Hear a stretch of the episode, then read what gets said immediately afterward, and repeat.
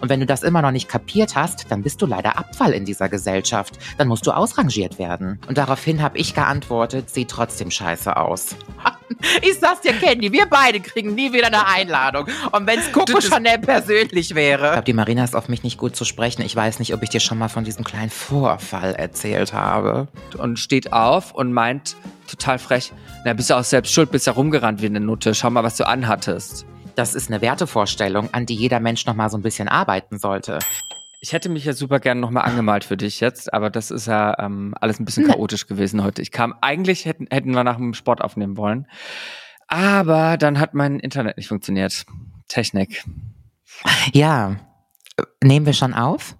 Wir nehmen schon auf. Ach so, ja, dann erstmal Halli, hallo und ähm, schönen guten Tag an alle. Ich bin richtig happy, dass es heute trotzdem noch geklappt hat.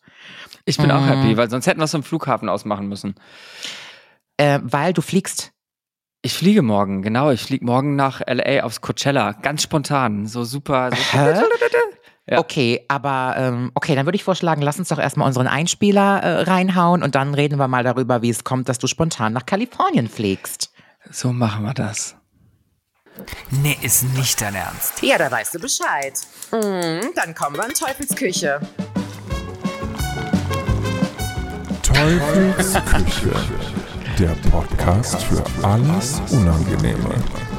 Von und mit Candy Crash und Nicolette von Tages.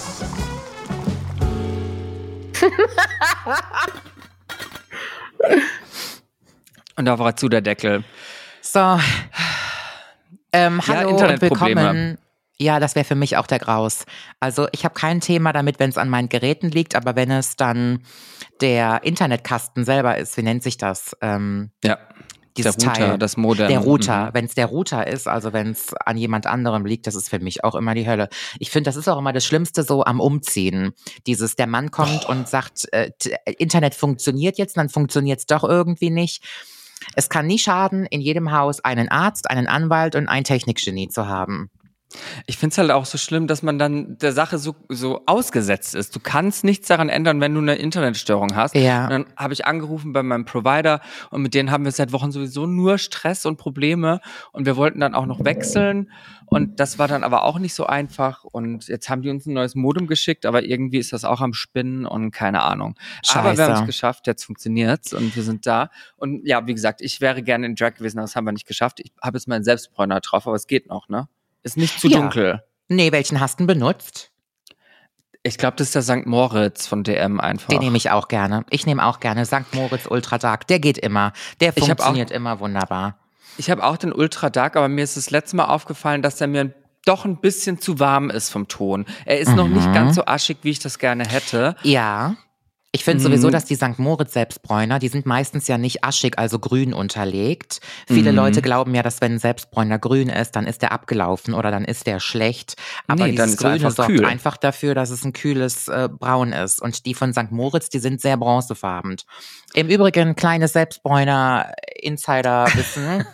Normalerweise müsste Selbstbräuner sowieso im Kühlschrank aufbewahrt werden. Also auch Ist schon im mir. Gesch Ja, aber ist ja im Geschäft ist er ja nicht. Also die Kühlkette ist ja schon seit Ewigkeiten ähm, unterbrochen. Das heißt, theoretisch gesehen kannst du die meisten Selbstbräuner, sind die gar nicht mehr so, wie sie eigentlich sein sollten. Aber gut, die funktionieren bei mir trotzdem wunderbar. Aber erzähl doch jetzt mal, in deiner letzten Woche scheint eine Menge passiert zu sein, wenn du morgen Es spontan ist eine Menge. fliegst. Ich, ich wollte noch mal kurz trotzdem zurück aufs, äh, aufs Selbstbräuner-Thema, Ja, weil gerne. ich bei dir in der Story jetzt erst diese Woche, das gehört ja auch in meine Woche rein, gesehen habe, dass du, du hast auch noch mal über Selbstbräuner gesprochen oder was Ja. vorletzte Woche, keine Ahnung. Und du hast gemeint, dass es ganz wichtig ist, sich einzucremen, ähm, Mhm. wenn man ihn abgewaschen hat.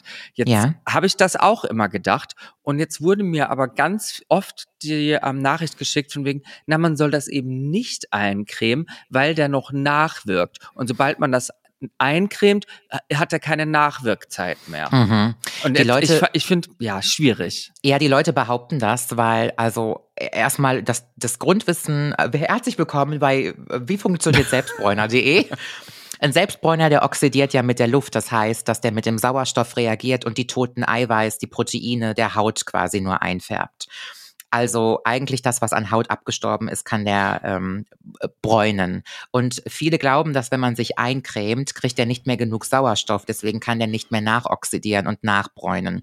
Das stimmt aber nicht. Die Creme ist ja nicht so eine, ist ja keine, ist ja keine Fettschicht, eine Vaseline, die dafür sorgt. Komplett Vaseline mache ich. mache ein Vaseline-Bad danach. Da, wenn das der Fall ist, dann höchstwahrscheinlich nicht. Aber das funktioniert trotzdem immer bei mir. Ich bin am nächsten Tag auch noch mal brauner als zuvor. Ja, also, ihr könnt gerne alle Selbstbräuner benutzen und die meistgestellteste Frage ist, wie bräunst du deinen Rücken? Ich bräune ihn manchmal gar nicht, ist mir scheißegal. Ich hatte gerade, als ich mich eingecremt habe oder eingeschmiert habe mit diesem Mousse, so ein groß, wie so ein Dinner 4 Blatt äh, auf dem Mhm. Rücken gehabt, wo ich einfach nicht drankomme, ne? Und Ja. also ich komme überall ran und dann aber irgendwie Ja. da halt, wo jetzt das Mikrofon ist, da komme ich dann nicht dran. Ja, ich habe so Da, ein Teil mir bei Amazon Ja. bestellt. Ah, So ein, Das ist so ein langes Ding und dann kannst du das hin und her, aber ich habe genau wie du auch in der Mitte immer eine Stelle, da kommt die Hand einfach nicht dran, ist mir wurscht. Ich erinnere mich zum Beispiel, als wir letztes Jahr in Berlin beim No Angels Konzert waren. Mhm. Es war ja ein richtig schöner Abend, da war es ja auch vor allen Dingen sehr kühl. also für Nicht. die, die es nicht mitbekommen haben, wir waren beim Open Air von den No Angels, es war eine Hammer-Show und es waren 37 fucking Grad an dem Tag. Ich habe das geliebt. Ich weiß, und du warst, du warst mit Perücke, du warst so, du warst geschminkt, ja du hattest nicht, ein geiles Outfit an, du, du hast einfach nach der Show ausgesehen wie vorher. Und ich bin gestorben, ich bin richtig verreckt, ich bin richtig verreckt da. Und da warst du auch richtig schön gebräunt. Das war eine ganz tolle Bräune. Und das war auch Selbstbräuner, aber ich weiß nicht mehr, Mhm. welcher das war tatsächlich, weil ich mich so ein bisschen durchteste und mir wird das immer gefragt, also die Frage wird mir immer gestellt, welchen benutzt du, aber ich habe noch nicht die perfekte Antwort, weil ich noch nicht den für mich perfekten gefunden habe. Ah ja. Aber ja, das war ein Teil meiner Woche. Und bevor es jetzt weitergeht, liebe Leute, könnt ihr noch unbedingt unseren Podcast abonnieren. Wenn ihr auf Spotify zuhört, dann klickt mal auf Folgen. Das hilft uns unheimlich. Ganz, ganz viele Leute haben es schon gemacht und gebt uns gerne eine 5-Sterne-Bewertung. Da freuen wir uns. Äh, ja, ich, also, Du, du so, musst nichts sagen. sagen? Du musst Okay. nichts sagen. Du kannst es auch einfach so stehen lassen. Du hast es Ja. letztes Mal schon so toll beworben. ach so. Nee, ich kann auch mal ernst mit den Leuten sprechen. Wir würden uns Ja, tierisch freuen, ernst. dass ihr und, und nicht nur unsere Podcast-Folgen hört, sondern wenn ihr uns wirklich eine gute Bewertung gebt und uns vielleicht auch folgt, weil, ja, wir machen das hier sehr gerne. Das ist eine kleine Wertschätzung. Und es kommt auch super an, das ist abgefahren. Also wir, jede Folge ist erfolgreicher als die da, davor gestreamte Folge. Das ist unglaublich. Also Ja, wenn ich mir Hammer. auf unsere Zahlen schaue, wirklich Zehntausende. Ich schicke dir nachher mal einen Screenshot. Das ist ja, unglaublich. Ich weiß. Und Ohne auch das Marketing. Feedback auf Instagram, wie viele Leute auf Instagram sich das anhören und darüber sprechen, das ist, das tut uns richtig gut. Vielen Dank. Vielen Dank. Ansonsten, äh, bei mir geht's rund. Ich habe beruflich ein paar Änderungen bei mir. Ich habe das Management gewechselt. Wow. Und das ist ja was, weiß nicht, spricht man ja eigentlich nicht so offen drüber, aber ähm, ich habe die, Leute, die, die Leute, die Leute mögen so ein bisschen Background wissen. Ja, genau, weil, weil ich dachte mir, wir, wir leben ja doch vielleicht ein anderes Leben als viele unserer Zuhörerinnen da draußen. Deswegen Mhm. denke ich mir, kann man da auch ein bisschen was teilen. So eine Einsicht, die man sonst nicht teilt. Ähm, ich hatte ein wunderbares Management, wirklich ein ganz, ganz tolles Management, habe mich da sehr wohl gefühlt, habe aber für mich und meine berufliche Zukunft mich noch mal ein bisschen stärker umgeguckt, wo möchte ich hin, was möchte ich erreichen und wer ist das richtige Team dafür und habe gedacht, ich probiere noch mal was anderes, weil ich einen anderen Fokus legen möchte, mehr auf Musik und mehr auf Moderation und TV Mhm. und Mhm. eben weniger auf Social Media, wie das ähm, bisher der Fall war. Und habe jetzt das Team gewechselt sozusagen und die haben mich sofort eingeladen aufs Coachella. Das heißt, ich fliege morgen, wenn ihr den hört, bin ich schon auf dem Coachella. Ich fliege morgen aufs Coachella und bin schon total aufgeregt, weil es wirklich über Nacht jetzt so, ah ja, okay, du bist jetzt bei uns im Management, wir laden dich ein aufs Coachella. Ich so, was? Wow. Das ist ja toll. Abgefahren. Aber ähm, darf ich mal fragen, bist du mit irgendeiner Company da oder ähm, macht dein Management veranstalten die Nope. das selber, dass die die Talents einfach einladen? Genau, das ist auf, äh, auf Managementkosten, äh, laden die einfach alle Talents ein, die bei Wow. denen äh, unterzeichnet sind sozusagen. Red ruhig weiter, weil mein Management hört sich den Podcast auch an. Red noch ein bisschen. Du, also das, das ist was, das habe ich auch noch nicht gehört, weil das ist ja, das sind ja Unkosten, die, äh, die, also das kann man sich nicht vorstellen. Da könnte wahrscheinlich eine Kleinfamilie ein Jahr von leben am Ende, ne? mit mit Flüge und Airbnb für, Ja. für zehn Leute. Und sie Das haben noch einen. Videografen ähm, bestellt. Sie haben noch extra eine Vis- Visagistin Serena Goldenbaum, die ist ja auch sehr bekannt in der Make-up-Branche, die ähm, ist extra dabei und kümmert sich um Make-up von den Leuten. Und dann wird der Content gemacht einfach drei Tage lang. Ich finde das so großartig. Richtig toll. Ja, also ich freue mich da total für dich, weil das ist auch, glaube ich, was richtig Cooles. Ich bin ja noch nie auf dem Coachella gewesen. Und auch wenn ich keine Festival-Maus bin, ich würde es mir super gerne mal angucken. Aber ähm, irgendwie denke ich da auch nicht dran. Ich hatte auch schon wieder total verpasst, dass jetzt Coachella ist. Aber an alle, die jetzt nach Kalifornien fliegen, ich äh, gönne euch den Spaß. Das wird richtig schön. Und man muss ja dazu sagen, dass Coachella genauso wie die Fashion Week einst mal das ähm, Blogger-Event des Jahres immer war, wo die Bilder und der Content kreiert wurden. Meinst Hat du, ein das bisschen ist noch abgenommen, so? ne? Hat ja, ein bisschen die Fashion Week, ich das die Fashion Gefühl. Week sowieso. Sollen wir mal über die Fashion Week herziehen? Ich hätte richtig Bock. Oh, die Fashion Week in Berlin ist einfach nur ein Trauerspiel. Das ist ganz, ganz furchtbar. Oh auch die ja. Designer, die Designer, die ich kenne, mit denen ich befreundet bin, die sagen auch, hey, also Mhm. Berlin furchtbar. Ja, also schon allein, was da in der ersten Reihe sitzt, dass das äh, Who is Who, beziehungsweise wer gerne das Who is Who ist, Mhm. es ist irgendwie ganz, ganz tragisch. Also Ja. Früher habe ich immer gedacht, auch wenn ich doch jetzt Bloggerin wäre oder Influencerin wäre, oh, dann könnte ich, dann würde ich immer kostenlos Produkte zugeschickt bekommen und ich dürfte auf die Fashion Week. So, das habe ich früher immer gedacht, das ist so der Inhalt eines, eines Influencers. Und als es dann soweit war, also ich sag euch, diese Produkte, die man zugeschickt bekommt, die man teuer versteuern muss, das ist gar nicht so geil. Und die Fashion Week, die ersten zwei Jahre fand ich das ganz toll, wobei ich Fashion Week immer sehr anstrengend fand. Weil du man, das, das muss man ja ganz oft auch selbst bezahlen. Wenn du das Glück hast, lädt dich mal jemand ein, aber die zahlen dann auch nicht immer alles oder nicht richtig oder auch nicht ganz komplett. Und mittlerweile ist es schon so, ich weiß nicht, ob du mir dazu stimmst, darfst du gar nicht mehr auf die Fashion Week fliegen, weil wenn du zur Fashion Week gehst, dann bist du quasi schon ausrangiert. Ja, Das dann bist du böse? tatsächlich Z-Promi. Ja, das ist, da, dann, dann Shit. bist du noch, dann bist du noch unter Kadalot und, und, und, äh,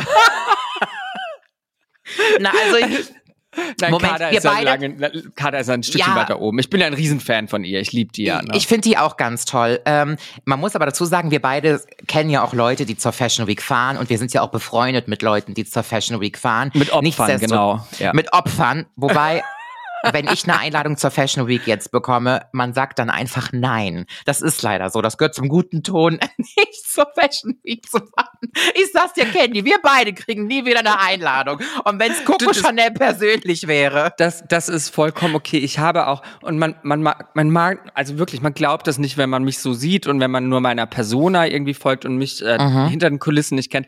Ich habe ja gar keinen Bock auf das Sehen und Gesehen werden. Ich finde das so anstrengend und ich bin ja auch Hast du schon wirklich mal gesagt, ja? Der, der schlechteste Influencer dieser Welt, weil wenn ich auf Events bin, wo es dann wirklich darum geht, irgendwie über das Event zu berichten oder mal eine Story zu machen oder Content zu machen, ich mache das einfach nicht. Ich hock da und ich entspann, bin entspannt und genieße den Abend Mhm. und nach zwei Gläschen Sekt haue ich dann auch wieder ab und, und, und habe halt meinen Job nicht getan. Das ist ganz, ganz furchtbar. Und ich, ich habe so zwei Leute, das sind einmal David Tuwaschewski und Marina Hörmannseder. Ähm, ich liebe die beiden so sehr und bei denen gehe ich noch gerne auf die Show, wobei Ja. die jetzt auch lange nicht mehr so eine große Show gemacht haben, weil es einfach, es ist ein bisschen rum einfach, ne? Ja, ich glaube, die Marina ist auf mich nicht gut zu sprechen. Ich weiß nicht, ob ich dir schon mal von diesem kleinen Vorfall erzählt habe. Nee, aber willst du es allen erzählen, oder? Ja. ähm, liebe Marina, falls du zuhörst, ich würde mich freuen, wenn wir wieder Freunde werden. Das möchte ich nur Oh vorweg mein sagen. Gott, was war da los? Ich war auf Tour vor vier Jahren. Das war meine erste riesige Tour und ich bin nach Wien geflogen, weil ich eine Show in Österreich hatte. Und wir sind mit Austrian Airlines geflogen. Und ich weiß nicht, ob du Mhm. schon mal die FlugbegleiterInnen gesehen hast von Austrian Airlines. Ich möchte bitte, dass du es einmal googelst. Austrian ist ein- Airlines. ist ein bisschen bieder, ne? Outfit. Es ist nicht bieder. Guck's dir an, die würden super in unseren Podcast passen. Ich erzähle in der Zwischenzeit mal weiter. Die Oh, FlugbegleiterInnen von. Ost, die ziehen alles in Rot an. Also nicht nur Hemd, Krawatte, äh, Blazer und Auch Rock, sondern Schlüppi, auch alles. Strumpfhose, Unterhose und Schuhe. Alles ist komplett in Rot. Und ich bin damals Ja. Aus diesem Flugzeug gestiegen und habe in meiner Insta-Story gesagt, welcher Mensch tut seinen Mitarbeitern so ein Outfit an? Daran erinnere ich mich, dass du das. Ich erinnere mich an Ja. die Story. Und dann Ja. hat mir eine damals noch recht unbekannte Marina Hörmannseder geschrieben, dass sie diese Outfits designt hätte und das rote Corporate Identity wäre sogar von den MitarbeiterInnen so gewollt. Und daraufhin habe ich geantwortet, sieht trotzdem scheiße aus. Du nimmst aber auch kein Blatt vor den Mund, ne? Die Sache Also. ist, Marina Hörmannseder, die kann sowas eigentlich vertragen, weil die hat ja auch eine große Klappe, ne? Die sagt Ja. ja, auch, ähm, was sie denkt und ist ja auch ganz ehrlich. Aber vielleicht, vielleicht war sie da ein bisschen gekränkt, keine Ahnung. Ich kann das auch verstehen, weil, also, ähm, ja, die Ausrede, dass ich sie da noch nicht kannte, zählt jetzt wahrscheinlich nicht. Aber man muss wirklich dazu sagen, ich finde diese Uniform halt schwerst geschmacklos. Aber ich hatte im Publikum auch einige Flugbegleiterinnen sitzen von Austrian Airlines und die haben mir diese rote Strumpfhose mitgebracht. Denn die Strumpfhosenmarke nur die, die kennst du ja. Die gibt es Mhm. ja in jedem Einkaufsladen, in jedem Rewe und die machen ja ganz tolle Strumpfhosen. Die haben eine Kooperation mit Austrian Airlines zumindest gehabt und haben rote Strumpfhosen für Austrian Airlines hergestellt. Und diese Flugbegleiterinnen waren bei meiner Show und waren total süß und haben mir Geschenke mitgebracht, unter anderem diese rote Strumpfhose. Also ich finde, ich hatte in dem Moment Frieden geschlossen mit dieser Airline. Und aber ich muss das nochmal sagen, ich finde das einfach nicht schön. Ich finde, dass diese Uniformen furchtbar aussehen und ich glaube, da hätte man sich anders kreativ einbringen können. Und genauso wie Guido Maria Kretschmer, ich glaube, dadurch bekannt geworden ist, dass er für die LTU Fluguniformen entworfen hat, bekleckerst du dich jetzt halt mit so einem Projekt nicht mit Ruhm. Aber ich verstehe natürlich auch den Hintergrund. Wenn eine Airline sagt, du, wir möchten das Rot haben, liebe Das Marina, fällt auf. entwerft das in Rot, dann hat sie das zu machen. Das war wahrscheinlich ein riesengroßer Auftrag, mit dem sie eine Menge Kohle verdient hätte. Wäre ich Modedesignerin, hätte ich das auch liebend gerne gemacht. Das ist also nicht an sie persönlich äh, gerichtet, denn man muss auch dazu sagen, liebe Marina, falls du das hörst, ich liebe ihre Klamotten, ich liebe ihren Style, ich liebe das mit den Gürteln, mit den Schnallen. Ich habe kein einziges Teil, ich stehe auf keiner PR-Liste, die denkt sich, fick dich, Nicolette, du kriegst von mir niemals was. Aber ich habe zwei Röcke mir gekauft von ihr. Marina, ich, Ich kaufe mir ihre Sachen zwei. auch tatsächlich. Ich kaufe mir ihre Sachen, weil ich das ganz, ganz toll finde und ich hoffe, dass ich mit Austrian Airlines, allen FlugbegleiterInnen und mit Marina mit dieser Podcast-Folge Frieden geschlossen habe und ich werde nie wieder über Outfits herziehen, nur wenn ich Lust habe. So. Oh, ja, Marina ist eine ganz, ganz liebe. Aber ja, die, Glaub ich die, die hat, ich glaube, die hat auch von der österreichischen Post die Outfits inzwischen gemacht. Also ich glaube, die hat ga, Ach ganz so. Österreich eingekleidet. Also alles, was irgendwie offiziell und, und staatlich geprüft ist in Österreich, ist von Marina inzwischen. Ich glaube, das muss auch so. Ist wahrscheinlich bei denen auch im Grundgesetz jetzt verankert, dass Ja. alles, was eingekleidet werden muss, von Hörmannseder ist. Ich meine, das, also das ist natürlich ein Geschenk auch. Ich weiß jetzt nicht, ob man da unbedingt als Künstlerin drinne aufgeht, weil du ja schon extrem gebunden bist. Auch so eine Post würde ja sagen, wie es aussehen soll. Aber ich meine, wir beide machen ja auch nur Geschäfte am Ende des Tages und das wird sich bestimmt hoffentlich für sie finanziell lohnen. Ich ja, muss aber dazu macht man sagen, sowas ja nicht.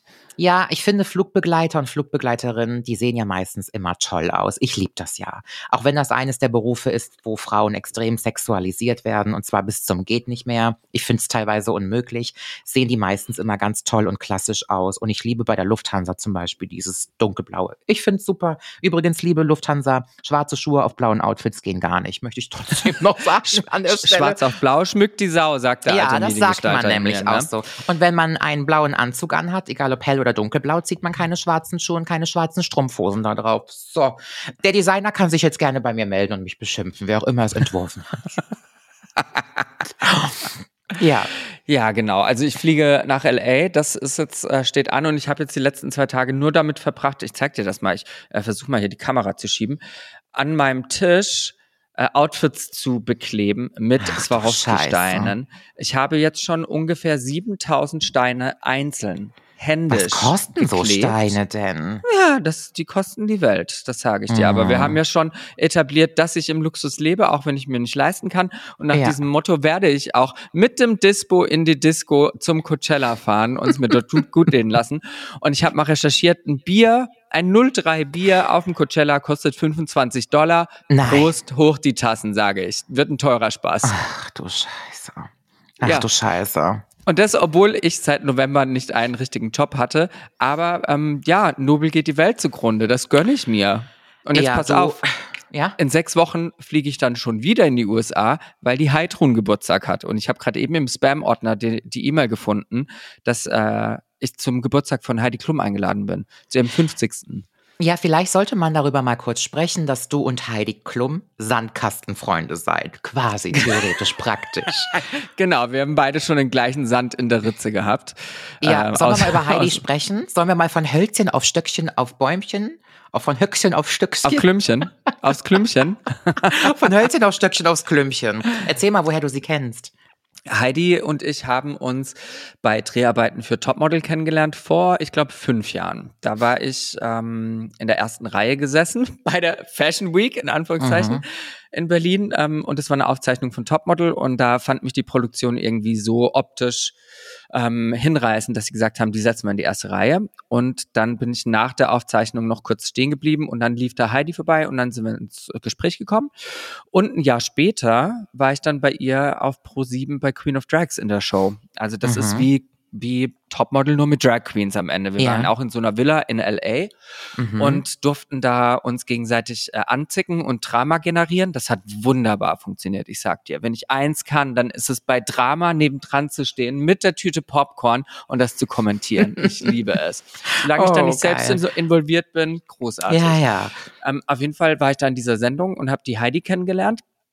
Die hat das nämlich da ähm, mitveranstaltet, die war Produzentin von dem Ganzen und hat uns dann auch Punkte gegeben. Also hat dann Leute rausgeschmissen. Sie war Teil der Jury.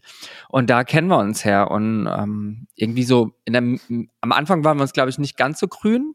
Mhm. Und es wurde aber immer besser. Und dann, als ich rausgeschmissen wurde, ähm, haben wir uns irgendwie angefreundet. Seitdem mögen wir uns und ähm, sind in Kontakt. Und jetzt war ich bei ihr auf Halloween in New York eingeladen. Und jetzt bin ich auch zum Geburtstag eingeladen. Und ja, was schenkt man denn der Heidi Klum? Die wird 50, ey. Keine Ahnung, was man da schenkt. Ich bin ja sowieso eine ganz, ganz schlechte Schenkerin. Ich kann das ja, nicht. ich auch. Ich bin auch schlecht im Schenken. Vielleicht so wobei ein ich paar rote, rotes, rote Mm. Strumpfhosen. eine gute Gastgeberin oder ein guter Gastgeber schreibt, schreibt eigentlich in die Einladung, was man schenkt. Das ist ganz wichtig. Und ich glaube, eine Heidi Klum hätte sich nicht ähm, ähm, mal mit Ruhm bekleckert, wenn sie reingeschrieben hätte, bitte bringt nichts mit, sondern hier ist ein Spendenlink für ähm, die armen Hunde in Rumänien.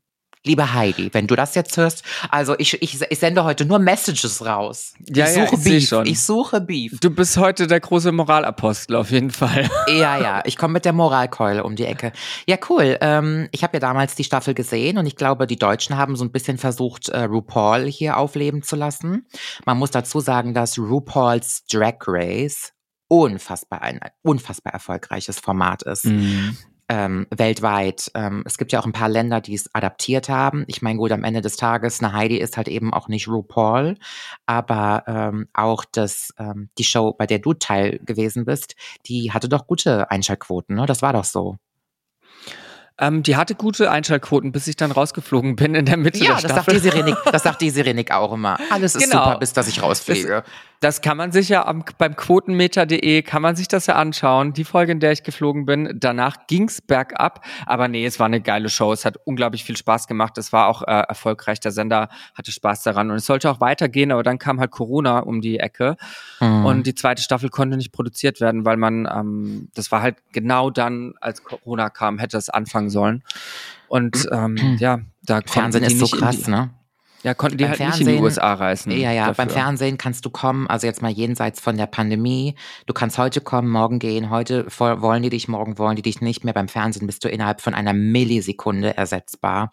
Fürs Fernsehen zu arbeiten ist so tricky. Das ist ganz, ganz, ganz dünnes Eis. Du kannst 30 Jahre lang die Moderatorin des, des Senders gewesen sein und von heute auf morgen säbeln die dich ab. Das ist, ja, da gibt Das es ist da Mais so passiert, ne? Bei, bei Dancing with the Stars, glaube ich. Heißt Ja, das so Dancing Stars irgendwie? Ähm, Dancing with the Stars ist Dance, das Original Let's von Dance, Let's genau. Dance. Ja, das, es gibt ja einige, die sie da so von heute auf morgen ausgetauscht haben. Richtig schnell. Da weiß man ja auch nicht, woran es äh, gelegen hat. Aber ja, ich glaube, beim Fernsehen hat man ganz tolle Möglichkeiten, aber aufs Fernsehen darf man sich halt auch niemals verlassen. Ne? Das geht ruckzuck. Das Beste, was dir passieren kann, ist, dass du eine Sendung moderierst, die pausenlos läuft. Sowas wie Punkt 12 oder TAF oder irgendeine Talkshow und du hast die Chance, das für drei, vier, fünf Jahre zu machen. Das ist eine gute Gelegenheit, aber ja, wenn du nicht gerade Katja Burkhardt bist oder wie heißt die andere von Exklusiv, äh, Frauke Ludewig, dann mh, Peter Klöppel, dann weiß ich es auch nicht. Wenn sie klug sind, und ich glaube, das machen die meisten auch, wenn sie für ein paar Jahre eine Sendung moderieren, gründen sie meistens selber Produktionsfirmen und produzieren dann ihre eigenen Sendungen, weil sie es vielleicht Joko im ersten Klaas Jahr für zehn, so. Ja. ja, ja, weil sie es im ersten Jahr für 10 Euro weniger machen und dann ist der Sender quasi an dich und deine Produktionsfirma gebunden. Und das Interessante ist ja auch, dass du gagentechnisch dann nochmal einen anderen Spielraum hast, weil du bist ja dann selber dein eigener Klüngel. Also das ist dann schon pfiffig. Vera Entwen hat es, glaube ich, auch so gemacht. Die hat ja Vera am Mittag produziert und ich glaube, irgendwann hat sie dann ihre Produktionsfirma selber gegründet und das dann selber produziert. Äh, deswegen glaube ich, geht's der auch heute und auch nach Schwiegertochter gesucht, geht's der, glaube ich, richtig, richtig äh, nice. Also die kann sich zurücklehnen. Ja, das waren aber auch noch die goldenen Zeiten des Fernsehens. In den 90ern floss das Geld beim Fernsehen. Wie sieht's denn bei dir aus? Du ähm, warst in London und bist zurückgekommen. Du bist jetzt, du bist im Prinzip wie Jesus zurückgekommen Ja. über Ostern. Ja. Und ähm, was hast, hast du noch Eier gesucht in, in London? Wie sieht's aus? Äh, ja, stimmt. Also erstmal, ich flieg nicht nach Da ja Coachella was. morgen. Liebes Management, ich flieg nicht nach Coachella. Ähm, ich nehme trotzdem andere Geschenke, ist auch okay. ähm, London war die restlichen Tage sehr schön und sehr entspannt. Mir hat's dann am Ende auch gereicht. Ich war dann Was auch ganz glücklich. Mein linke, meine linke Schulter ist richtig schwarz, also das ist kein Witz. Ähm, ich bin ja auf der linken Schulter tätowiert, deswegen habe ich es zuerst nicht gesehen, aber jetzt habe ich es gesehen, dass die Schmetterlinge, die da tätowiert sind, alle schwarz sind. Das sind richtige Nachtfalter. Das sind Motten Und- jetzt, ja. Motten. Der Arm, der untere, der geht, der ist auch nicht mehr dick, aber die Schulter, das kannst du vergessen. Und die restlichen Tage, um es mal übers Knie zu brechen in London, waren schön. Die waren noch toll. Ich hatte tolles Wetter. Mir ist viel klar geworden in London, nämlich, dass ich dort erstmal nicht hinziehen möchte. Als ich hier zu Hause reingekommen bin in meinen Palast mit meiner Aussicht, mit meinem Ankleidezimmer, habe ich gedacht, nee, nee, also so geil kannst du keine Stadt finden, dass du das hier hinter dir lassen würdest. Und das tat mir gut, London. Aber komischerweise, ich weiß nicht, ob du es kennst, seitdem ich zu Hause bin, ähm, habe ich richtig Bock, wieder in Urlaub zu fahren. Bist du nicht erst seit zwei, seit zwei Tagen zurück? irgendwie? Ja, ich bin seit dreieinhalb Ach. Tagen wieder zurück, aber ich hätte richtig Bock jetzt auf Strandurlaub. Das war so viel Doch. Stadt. Und meine Rotze in der. Nase war ja so schwarz, ne? Und ich habe mal geguckt, das kommt durch die U-Bahn-Schächte in London. Das hatte ich nämlich nach New York auch, dass meine, meine Pupilline und mein, mein Schnodder die ersten zwei Nein. Tage richtig dreckig schwarz waren, also mit schwarzen Stücken drinne. Und das kommt durch diese verseuchte Luft in London. Was? Das habe ich ja noch nie gehört. Ja, ja, das kommt durch die U-Bahn-Schächte. Ich meine, es ist ja natürlich auch logisch, ne? Aber das ist und ich habe, ich weiß das, weil ich habe ein bisschen recherchiert und ich habe gesehen, dass es den, dass es vielen Menschen, die in Großstädten leben, zum Beispiel London und New York, dass es denen äh, atmungstechnisch, lungentechnisch richtig mies geht, seitdem die da wohnen. Das musst du erstmal, das muss der Körper erstmal aushalten. Die, die, die Pollution da, also die Luftverschmutzung ist katastrophal dort. Ich frage mich, wie das hier in Berlin ist, weil ich habe das Gefühl, Berlin ist ja trotzdem eine sehr grüne Stadt. Wir haben ja einen Park nach dem anderen hier irgendwo um jede Ecke. Ja. Ähm, und ich glaube auch im Vergleich zu anderen Großstädten in Europa ist hier der Verkehr nicht so wahnsinnig. Ja. Wir haben ja doch ein sehr gutes öffentliches System. Würde mich mal interessieren, wie so die Feinstaubbelastung hier ist. Keine Ahnung. ja. Musst du Aber mal ich hatte googeln, noch was ich, keinen Dreck in der Nase. Ja, was ich gesehen habe, ist. Hier haben die Leute was anderes in der Nase in Berlin. Richtig, da kommt, da kommt ein anderer äh, Sch- Schleim raus in Berlin. Äh, London und Berlin sind sich von der Fläche relativ ähnlich. Man muss aber dazu sagen, dass in London mehr als doppelt so viele Menschen sind wie in Berlin. Ich glaube noch höher 9,8 bebaut, ja. 9,8 Millionen Menschen auf einer kleinen, also verhältnismäßig kleinen Fläche. Da merkst du auch erstmal, wie vollgestopft diese Stadt, voll geramscht. Das ist sogar das Dreifache von Berlin. Wir sind dreieinhalb, glaube ich, hier, ja. Und, und ich hab- wohne hier mit 113.000 Einwohnern in Koblenz an Rhein und Mosel. Zwischen Bauernhöfen. Also du sagst, du hast, äh, du hast deinen Mann fürs Leben noch nicht gefunden. Ach so, wir waren beim Daten. Wir, äh, Also- natürlich, das ist das Einzige, was die Leute hören Nee, wollen, ist nee, deine hab- Dating-Geschichte. Ich habe keinen, ähm, ich habe ähm, dort keinen, nicht den Traummann kennengelernt, Darling, my Darling, nicht den Traummann kennengelernt, mit niemandem mehr Kontakt. Ich schreibe auch mit niemandem Auch mehr. nicht mit Dave. War ein purer Zeitvertreib. Mit allen sechs Daven schreibe ich nicht mehr. Aber äh, ja, das war, mir ist auch heute einfach mal wieder bewusst geworden, dass im Verhältnis zu vielen anderen, vor allen Dingen Frauen in meinem Alter, die jetzt auch Single sind, Männer in meinem Leben einfach eine ganz kleine Rolle spielen. Ich bin nicht so auf Männer und Daten fokussiert. Und ich weiß auch nicht, woran das liegt. Ich habe da einfach kein, ich habe ich habe mit, ich habe so viele andere Dinge im Kopf, dass diese Männergeschichte, das ist so fünftrangig bei mir. Ich weiß nicht, wo das herkommt. Vielleicht, weil ich einfach busy bin. Ich sag ja auch immer, wenn Leute zu sehr bei der Meinung oder bei den Aussagen von anderen Menschen hängen, dann liegt das auch meistens daran, dass du selber viel zu viel Zeit hast, dich damit auseinanderzusetzen. Mhm. Was mhm. wolltest du sagen, Mausi? Ich, ich kann mir auch vorstellen, dass ähm, bei ganz vielen Frauen, dass sie halt auch so aufwachsen, dass ihnen gesagt wird von der Gesellschaft, dass sie einen Mann brauchen, weißt du? Ja. Total. Und das ist ganz wichtig. Also schau, schau dir Disney-Filme an. Also die alten mhm. Disney-Filme, es geht ja immer nur darum, dass die Prinzessin vom Prinzen gerettet wird und die ist hilflos und die muss gerettet werden und das große Ziel ist am Ende zu heiraten. Das ist ja, ja. absoluter Schwachsinn. Also das erstens mal lehrt das den Jungs, die, die das schauen, dass sie der große Retter sein müssen. Sie müssen stark sein, sie dürfen keine Gefühle zeigen und, müssen irgendwie mhm ähm, unantastbar sein. Und ja. äh, den Mädels zeigt das, dass sie, ähm, wenn sie hilflos sind, sind sie am besten. Dann, die müssen nichts können, die müssen nur mhm. süß sein und ähm, müssen am Ende gerettet werden. Also wie furchtbar ist denn das, wenn du mal drüber nachdenkst? Ja, das ist auch ganz furchtbar. Das ist ja immer diese, wie ich es so schön nenne, diese Überangepasstheit, die eine große Belastung unter Frauen ist. Wirklich auch dieses in, durch Filme lernen, dass es Männer gibt, die für dich übersehen, äh, fahren, über Berge klettern und mit Drachen kämpfen, damit sie dich am Ende aus dem Turm retten. Das ist ja das, womit kleine Mädchen schon groß werden.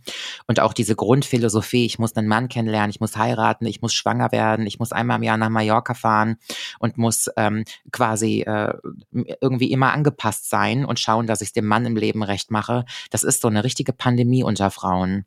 Und das ist total schade, weil wirklich die, die geringere Zahl der Frauen irgendwie sich nicht danach ausrichtet, weil unterbewusst kenne ich ganz viele Frauen, die das, die das machen. Das ist mhm. schrecklich. Mhm. Und die mhm. auch wirklich daran verzweifeln, dass wenn sie Mitte 30 sind, so wie ich jetzt, also du wirst da ja auch noch hinkommen in 15 Jahren. Das ähm, wird nicht ähm, passieren. wenn du erst mal 25 bist. Dann, dann geht's bergab, habe ich gehört. Ja, ja. Aber äh, viele Frauen, die so Mitte 30 sind, die so einen richtigen Zwang haben, okay, ich bin jetzt Mitte 30 und jetzt muss ich mal langsam irgendwie was auf die Kette bekommen. Also sitze ich zu Hause und warte darauf, dass, dass der Prinz auf dem Pferdchen dahergeritten kommt. Und liebe Damen da draußen, das, es gibt noch andere Dinge, die man tun kann. So ein Plan B ist auch immer ganz nice. Aber ist das nicht so mit, mit Mitte 30, da kriegst du doch nur noch Mängelexemplare und äh, mhm. Ausverkauf, ne? Ja, also das ist ja, ja schon Zweit, Zweitware ist das Ja, schon. ja. Also das sagt ja auch irgendwie keiner. Das ist wie auf so Dating-Plattformen. Ich bin ja der Meinung, dass die meisten pfiffigen Menschen mittlerweile rausbekommen haben, egal ob du hetero bist, ob du homo bist, was auch immer du bist, dass auf Dating-Plattformen sich ja ganz viel Schrott tummelt. Also da ist ja mehr Scheiße unterwegs als alles andere. Und die Aber ich dachte, Dating-Plattform ist das, was. Ich dachte, es geht nur noch so. Mm, kommen wir gleich zu. Okay, die Klugen, Aber sagst du? Die Klugen haben ja mittlerweile rausbekommen, dass auf Dating-Plattformen fast nur Scheiße unterwegs ist. Also wer das leugnet, der ist ja ein Lügner. Und mhm ich, ich glaube, dass die klugen Menschen sich da nicht aufhalten. Also musst du einfach feste damit rechnen, wenn du dich auf so einem Rotz anmeldest, dass da viel, ja, dass du da kaum auf den grünen Zweig kommst. Ganz, ganz wenige Auserlesene, die Nadel im Heuhaufen. Und natürlich ist es heutzutage so, dass die Menschen sich online kennenlernen. Das möchte ich gar nicht abstreiten. Aber es gibt, wenn du dich ja auf einer Dating-Plattform anmeldest, nirgendwo diesen Bereich, wo du hinschreiben kannst, was deine Werte sind, nach denen du lebst, was deine Glaubenssätze sind oder Hast du ähm, nicht eine Bio, wo du sowas reinhauen kannst? Nee, nee, leider nicht. Auch nicht bei Instagram. Da gibt's diese Wertesache auch nicht so. Aber ich glaube, auf Dating-Plattformen, also das ist ja, ich kenne mich ja extrem gut aus, das ist ja so mein Fachgebiet.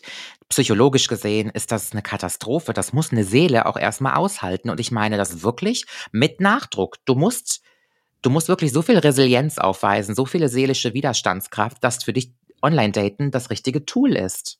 Wie ich das mitkriege, kann man nur noch online Leute kennenlernen. Deswegen fand ich das so spannend, als du letztes Mal von, oder vorletztes Mal oder letztes Mal von deinem Speeddating er erzählt Ja. hast.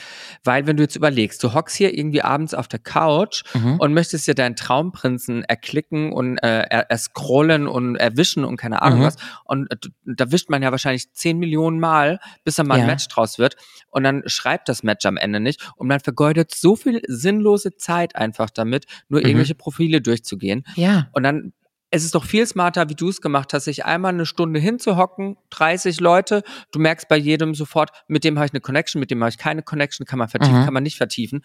Das ist doch eigentlich ein viel smarterer Zeitvertreib und auch viel effektiver. Ja, und aber dieses Online-Daten hat ja auch dafür gesorgt, dass die Menschen im echten Leben, für die gibt es nur noch Ja und Nein.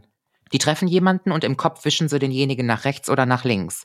Und der Mhm. Grund, warum zum Beispiel das Speeddaten in Deutschland selten funktioniert, weil es ganz oft nicht genug meinetwegen männliche Teilnehmer gibt, ist es, weil die von diesem Online-Daten so verwöhnt sind, dass sie sich hinter ihrer kleinen Tastatur verstecken können. Da kann ihnen niemand was Böses. Und weil sie sich hinter ihrem Handy verstecken, können sie zwischendurch auch noch einfach mal schreiben, ich würde dich gerne ficken. Hihihihi.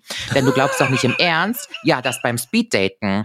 Da habe ich 30 Männer in zwei Stunden gedatet. So, diese 30 Männer waren sehr nett, sehr höflich, respektvoll. Mit denen habe ich mich fünf Minuten jeweils gut unterhalten. Ich sag's dir, 20 von diesen 30 Männern wären auf einer Online-Dating-Plattform rotzenfrech zu mir gewesen oder zu irgendeiner anderen Frau oder despektierlich oder respektlos. Und dieses leibhaftige Daten sorgt natürlich dafür, dass man sieht, oh, da ist ja kein Objekt, sondern wirklich ein Mensch vor mir. Dann sind sie nämlich alle gehemmter. Und dieses Online-Daten hat dafür gesorgt oder vielleicht die Medien allgemein, dass wir manchmal glauben, wir können mit den Menschen umspringen, wie es uns gerade passt.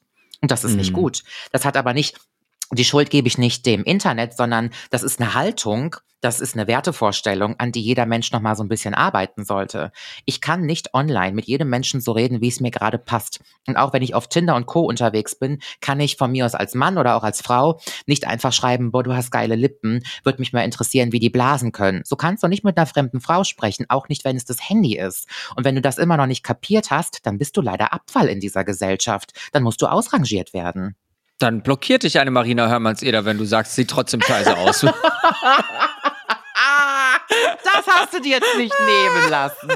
Das hast du dir nicht nehmen lassen. Der lag doch auf der Straße, den musste ich aufheben. Liebe Marina, nochmal eine Ansprache.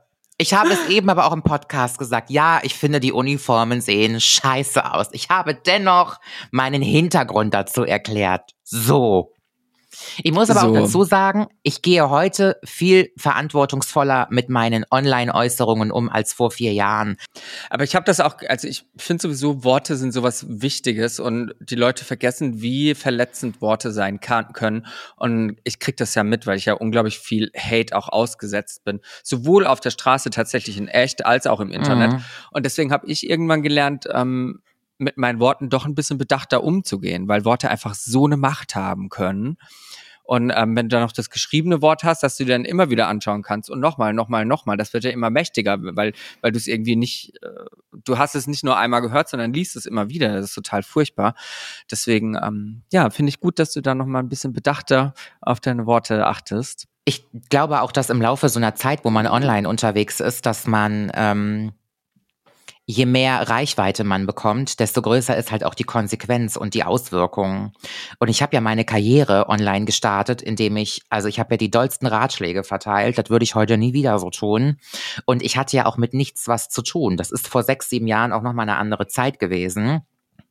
Und ich habe mir damit aber auch ein Nest gemacht, da will ich heute nicht mehr drinne liegen. Also jedes Mal, wenn eine Zeitung geschrieben hat, die Sexbloggerin, ich fand das ganz abturnend. Ich fand das richtig abturnend und würde das heute noch mal irgendjemand über mich schreiben, dem würde ich den Hals umdrehen. Aber hast du dich nicht als solche gesehen damals? Ach, damals hatte ich mit, war mir das auch scheißegal. Ich habe gedacht, auch dieses Instagram, das läuft gerade ganz gut und ich verdiene da ein paar Euro mit und in einem halben Jahr mache ich irgendwie einen normalen Job und dann ist es in Ordnung. Und irgendwann habe ich gemerkt, dass es da Zuwachs gibt. Und dann habe ich aber auch gemerkt, dass den Leuten das wichtig ist, was ich sage. Und wenn du das einmal realisierst, überlegst du dir, ach, wo, wofür nutze ich jetzt meine Stimme eigentlich? Und ähm, ich würde manche Sachen heute, so wie ich sie damals ausformuliert habe, gerade so zu Anfangszeiten, wo ich mit, mit Orion noch geworben habe und so, das würde ich heute so nicht mehr machen. Ich habe Ratschläge beim Dirty Donnerstag vergeben, aber Heidewitzka, da halte ich mir die Ohren zu, wenn ich noch so alte Videos sehe, was ich da erzählt habe für einen Scheiß. Also. Du hast auch gerade eben gesagt, dass, ähm, dass viele Frauen, warte mal, wie war das? Ähm, dass, dass du das anders siehst als viele Frauen, von wegen, du, du brauchst den Mann nicht und du wartest nicht mehr auf den und mhm. du fühlst dich auch ohne den Mann vollkommen. Was glaubst du, ähm, warum du bei den Frauen so gut ankommst? Also Weißt du, was ich meine? Du, also mhm. ich habe das Gefühl, ich habe auch viele Freundinnen, die dich so als Vorbild sehen und oh mein Gott, Nicolette und die ist so toll und ähm, dann frage ich immer, was genau findest du an Nicolette so toll, weil und? ich das dann wissen möchte. Mhm. Und ja, die, die, die ist halt so ein Boss, bekomme ich dann immer äh, gesagt. Die, die ja. haben halt das Gefühl, dass du, dass du sehr, sehr, sehr im Leben stehst. Und mhm. ich finde, ähm, das kann ich unterschreiben, also das finde ich ja auch sehr schön. Aber ich finde es immer auch wieder erschreckend, was das im Umkehrschluss bedeutet für die Frauen, die diese Antwort geben. Mhm. Dass sie, ähm, dass sie das zu wenig sehen und dass sie das wahrscheinlich auch zu wenig selbst leben in ihrem Leben, wenn sie diese Vorbilder brauchen, wenn sie nach ja. ihnen ächzen, wenn sie das Gefühl haben, davon gibt es zu wenig und ich, mhm. ich muss das haben in meinem Leben, dann denke ich mir, warum schaffst du es nicht, diese Frau selbst zu sein? Und mhm. das finde ich ganz, ganz schade. Ja, weißt du, wenn mich jemand fragt, welche Frauen meine Vorbilder sind, kann ich kaum eine Antwort geben, weil ich keine weiblichen Vorbilder selber habe. Und vielleicht, also es freut mich natürlich an der Stelle, wenn ich das für manche bin, wobei Vorbild ja auch ein schwieriges Wort ist, vielleicht, aber wenn ich sie inspirieren kann, ist das toll. Ich muss aber auch dazu sagen, dass eine bestimmte Gruppe Frauen oder Männer mich gut finden ich bin aber nicht so Mainstream, dass mich die breite Masse gut findet. Denn wenn du glaubst, dass eine selbstbestimmte, eigenständige Frau, die ihr Leben in die Hand nimmt und sich selbst versorgen kann, eine Frau, die autonom ist, so wie ich es bin, das ist, was die Frauen wollen, muss ich direkt ablehnen. Weil die Mama-Bloggerin kommt immer noch am besten an. Mhm. Was meinst du, wenn ich heute bei Instagram erzählen würde, ich bin schwanger? Ich hätte morgen 50.000 Follower mehr und hätte ab morgen auch 100.000 mehr Storyviews. Und die wären mhm. richtig aktiv. Die würden gucken wollen, wie verläuft die Schwangerschaft. Ähm, wenn ich dann auch noch sagen würde, ich habe jetzt einen Freund und wir sind verlobt, mein Instagram würde explodieren. Und das ist die Zielgruppe. Die Frauen zwischen 25 und 35 interessieren sich immer noch am meisten für diese, ich heirate jetzt und gründe eine Familie und bekomme Kinder Sachen. Haben wir schon erörtert, wo das herkommt, ja. Total. Und ich muss dir, ja, das ist das, aber das erkennen die meisten ja. halt eben nicht. Und ich zum Beispiel, ich kann mir nicht zum 20.000. Mal auf Instagram jetzt angucken, wie ein Babyfläschchen gewaschen wird. Und ich habe auch nicht Bock, zum 10.000. Mal zu gucken, ob die Äpfelchen jetzt geschnitten sind, die in die Brotdose kommen und ob da wirklich noch ein Babybell daneben passt. Das ist eine Geschmackssache. Das liegt nicht nur daran, dass ich keine Kinder bekommen kann, sondern weil mein Fokus einfach ganz anders ausgerichtet ist. Und ich finde das schön, aber das ist immer noch der Schwerpunkt, das, was die meisten Frauen sehen möchten. Und ich glaube, dass Frauen, die mich inspirierend finden, die haben wahrscheinlich irgendwo unterbewusst in so einer klitzekleinen Ecke erkannt, oh wow, vielleicht muss ich doch nicht als Frau von 30 unbedingt heiraten und es ist in Ordnung, wenn ich keinen Mann habe und vielleicht ist es auch in Ordnung, wenn ich mit 30 keine Kinder haben möchte und ich darf das auch aussprechen. Und vielleicht mhm. kann ich als Frau ja auch irgendwie viel Geld verdienen und Karriere machen und muss deswegen nicht abheben oder irgendwie arrogant werden, weil wenn ich eine Sache nicht so gerne mag, dann ist es dieses dieses Flex Culture, was entstanden ist. Ich muss jeden Tag in die Kamera halten, was ich mir alles gegönnt und gekauft habe, während da draußen andere Menschen sind, die nicht mehr wissen, wie sie ihren Kühlschrank voll bekommen. Ich sage das immer wieder. Und ich hoffe einfach, dass ich mit meiner Art dann zumindest noch ein paar Leute erreiche, die das irgendwie inspirierend finden. Und ich kann das immer wieder nur sagen, ich habe kaum weibliche Vorbilder. Ganz, ganz wenige. Weil Frauen auch immer noch glauben, sie können nur das eine oder das andere haben. Entweder kann ich Familie und Kinder haben oder ich äh, kann Karriere haben. Ich muss mich irgendwie mhm. entscheiden. Und ich möchte gar nicht sagen, dass das keinen Bestand hat. Frauen kommen ja in diese Lose-Lose-Situation. Dieses, wenn ich jetzt Karriere mache, dann bin ich ähm, arrogant und egoistisch, weil ich keine Kinder bekomme. Wenn ich Kinder bekomme, dann bin ich die, die sich vom Mann abhängig macht, die nicht arbeiten gehen möchte, die keine Karriere machen möchte. Wie eine Frau macht, macht sie es verkehrt. Kombiniert sie beides, wie zum Beispiel meine Mutter, dann ist sie eine schlechte Mutter und auch gleichzeitig eine schlechte Karrierefrau. Also Frauen stecken da immer noch in so einem, die haben immer noch so ein Stigmata, was super, super unbefriedigend ist für die breite Masse. Dennoch würde ich schwanger sein und morgen heiraten, wäre ich Bombe auf Social Media. Ich muss da gerade so eine Parallele ziehen zu einer anderen Freundin von mir, bei der ich auch vor kurzem im Podcast war. Ich glaube, äh, die Zuhörerinnen da draußen, die kennen sie wahrscheinlich alle. Paula ähm, von Paula, Paula kommt. Lambert. Genau, Ach, Paula tolle Lambert. Frau. Tolle Frau. Ähm, genau, und das ist halt auch eine Freundin von mir und da bekomme ich auch da oft das Feedback, wenn über Paula gesprochen wird, ja, die, äh, die ist so selbstbestimmt und ich war auch bei ihr im Podcast, ähm, Vier Brüste für ein Halleluja heißt er, mit Mhm. Sophia Thiel Sophia zusammen. Thiel. Mhm. Genau, auch eine ganz, ganz liebe, bezaubernde, die ich an diesem Tag erst kennengelernt habe. Und ähm, das war, also ich, ich komme jetzt gerade auf diese Story, weil, weil mich das sehr dran erinnert, was du jetzt gerade sagst. Ähnlich spricht ja auch Paula und ähnliches Feedback bekommt auch Paula. Mhm. Und ich war bei ihr zum Podcast eingeladen und da haben wir so über mein Leben gesprochen und ähm, wie ich zu meiner Karriere gekommen bin. Und da saßen eben Sophia Thiel, Paula Lambert und ich im Raum. Und irgendwann kamen wir auf das Thema zu sprechen, ähm, Übergriffe von Männern.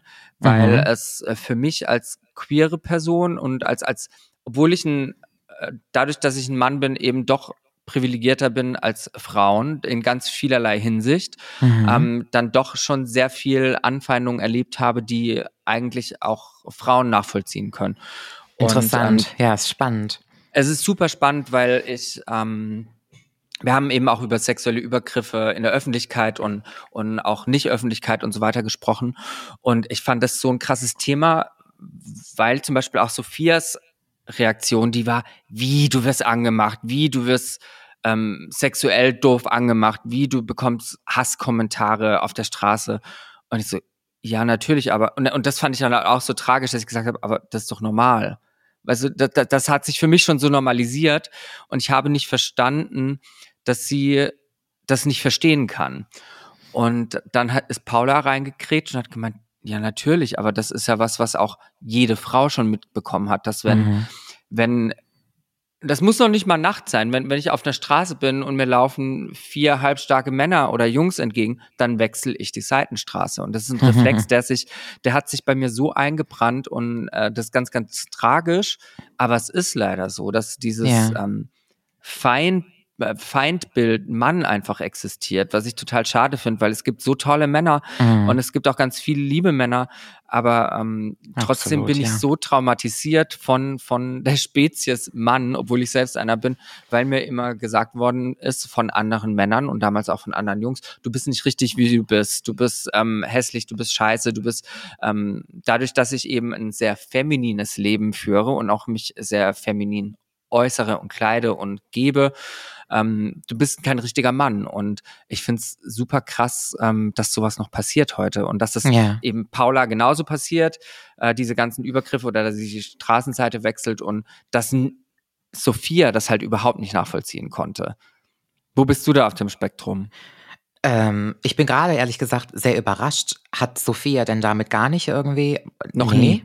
Nein, das war für die was komplett Fremdes, dass Hm. Frauen angemacht werden von Männern und auch, dass, dass schwule Männer angemacht werden von, von Männern negativ angemacht. Das war, und ich habe gedacht, in welcher, in welcher Märchenwelt hast du gelebt denn bisher dein, dein ganzes Leben? Was ich Wahnsinn, ja großartig finde. Ich habe mich ja gefreut für sie. Ich habe gedacht, geil, genau so Ja. muss es sein. Aber irgendwo habe ich auch gedacht, ist es bis einem zu gewissen Grad vielleicht auch Ignoranz geschuldet oder, oder wie kann das sein, dass du das gar nicht kennst? Wie kann das sein? Ja, also ich glaube, dass wenn sie, also ich finde es auch ganz toll, wenn ihr das bislang noch nie geschehen ist und ihr das erspart geblieben ist, aber du musst ja schon blind, taub und stumm sein, wenn du nicht mitbekommen hast, dass da draußen auf der Straße einiges schief läuft. Aber gut, das soll jetzt auch gar nicht das Thema sein.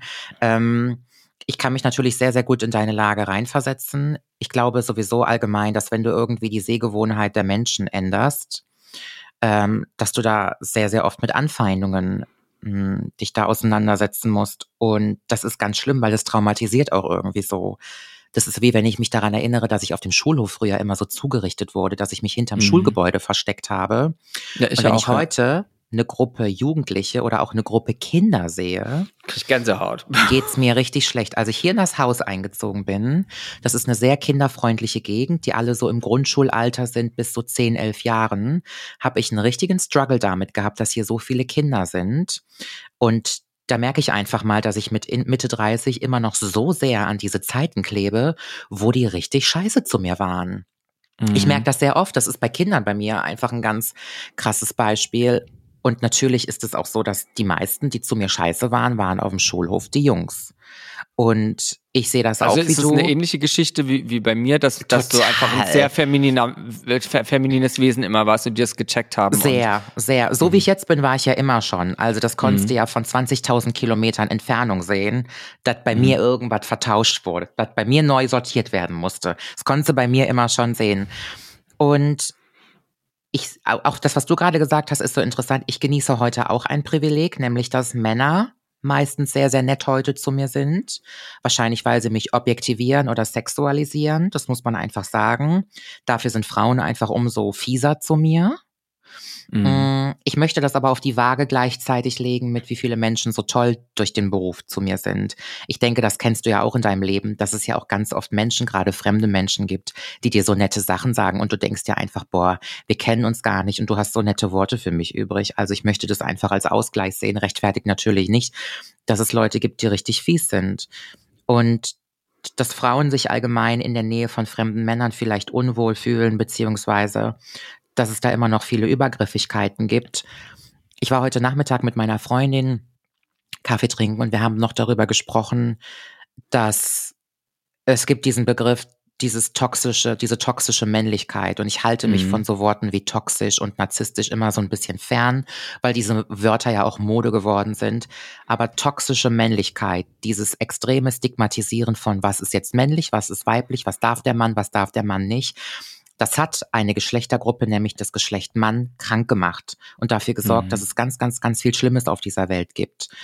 Und ich würde mich riesig freuen, dass wir, ich meine, wir sind die erste Generation, die so viel verändert haben und verändern können auf dieser Welt, dass wir das so ein bisschen ändern.